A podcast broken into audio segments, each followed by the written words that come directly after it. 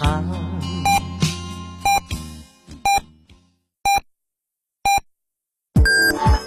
FM 九九八提醒您，现在是北京时间十六点整。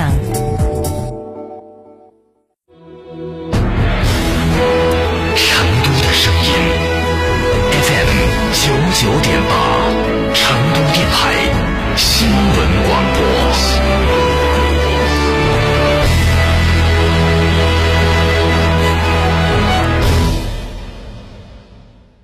神兽降临，质感觉醒！哈弗旗下新科技旗舰 SUV 哈弗神兽正式上市，即日起到成都嘉诚购车，享金融、置换、增购等多重好礼，更有发动机、变速器等核心零部件的终身质保。详询零二八六五五五九三九三零二八六三个五九三九三，买哈弗到嘉诚。九九八快讯。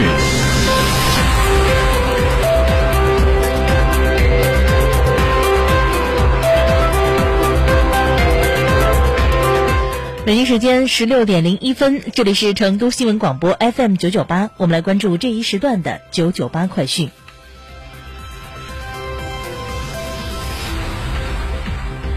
首先来关注省内方面的消息。今天，据西南铁路官方微博消息，今天凌晨四点左右，铁路部门对遂城铁路基金南站线路设备进行临时检修，途经旅客列车将出现不同程度晚点或停运。记者在成都东站看到，成都到达州、巴中、广安南、阆中、重庆等车次停运消息已出。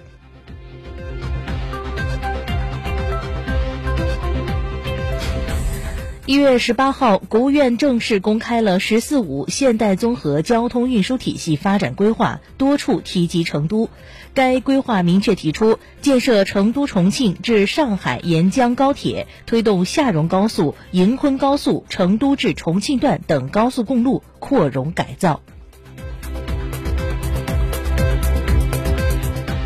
昨天，都江堰市举行二零二二年第一季度投资推介暨重大项目集中签约仪式，十四个重大项目签约落户，总协议投资额达三百四十一点六亿元。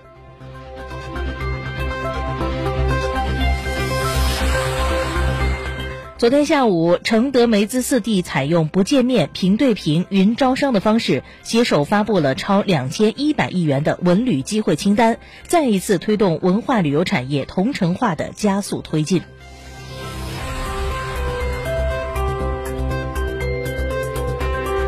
昨天，记者从四川省财政厅获悉，十部门联合印发的财税政策，推动多种产品合作银行扩大贷款规模，支持各类风险投资机构加大对种子期、初创期科技中小微企业的投资力度，加大纾困资金支持，对符合条件的中小微企业给予最高一千万元支持。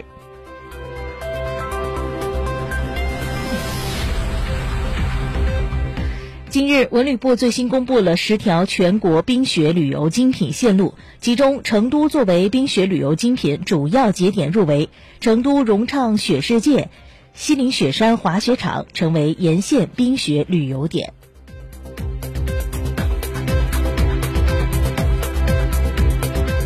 再来关注国内方面的消息。连日来，三十一省份本土确诊病例数整体呈下降趋势，但多地公布的感染者溯源信息中，国际快递物流冷链潜在的病毒误传人风险引发广泛关注。从进口冷链到国际邮件，误传人现象不得不防。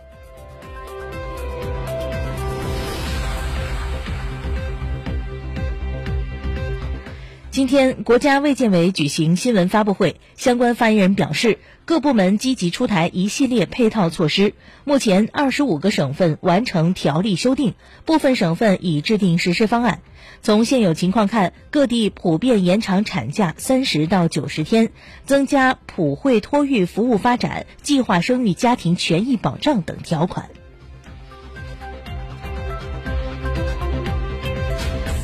昨天，国家禁毒办常务副主任、公安部禁毒局局长梁云在北京表示，二零二一年全国公安机关精心组织“禁边二零二一”专项行动，推动缉毒执法工作取得显著成效，全年共破获毒品犯罪案件五点四万起，抓获犯罪嫌疑人七点七万名，缴获毒品二十七吨。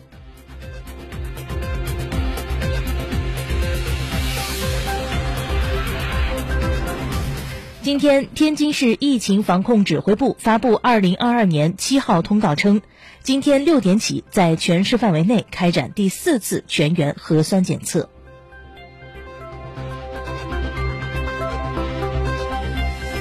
二零二一年，北京市新设企业累计达二十三点七九万户，同比增长百分之二十八点零四，为近五年同期新高。其中，新设外资企业三千三百八十二户，同比增长百分之二十一点一三。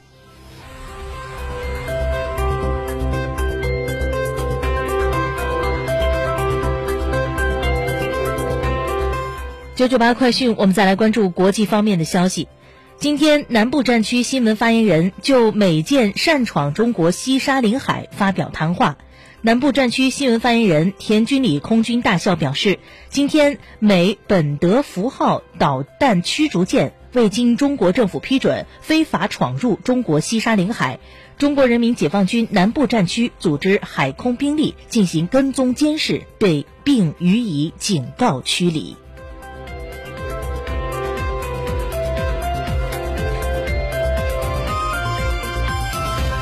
一月十九号，美国总统拜登举行新闻发布会，总结自己上任一年后的成果。在这场长达近两个小时的新闻发布会上，拜登拒绝就阿富汗问题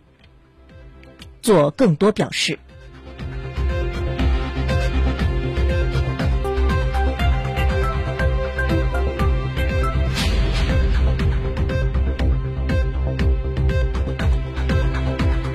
好，九九八快讯，我们继续来关注国际方面的消息。当地时间十九号，联合国秘书长发言人表示，联合国负责人道主义事务的部门报告称，汤加有百分之八十的人口，也就是大约八点四万人，正受到汤加海底火山喷发并引发海啸等严重灾害的影响。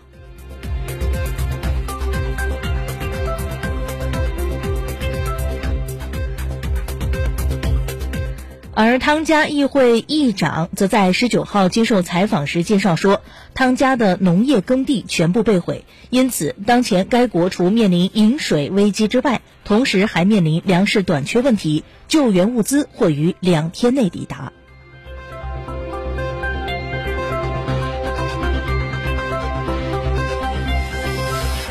继续来关注国际方面的消息。根据德国联邦统计局当地时间十九号公布的二零二一年通胀率最新统计数据，去年十二月德国通胀率同比上升百分之五点三，环比上升百分之零点五，为全年最高水平。与此同时，二零二一年德国通胀率同比上升百分之三点一，为一九九三年以来最高值。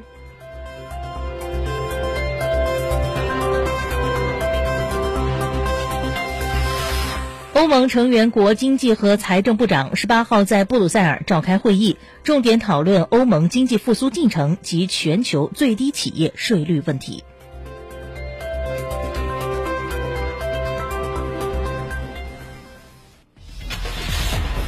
九九八出行提示。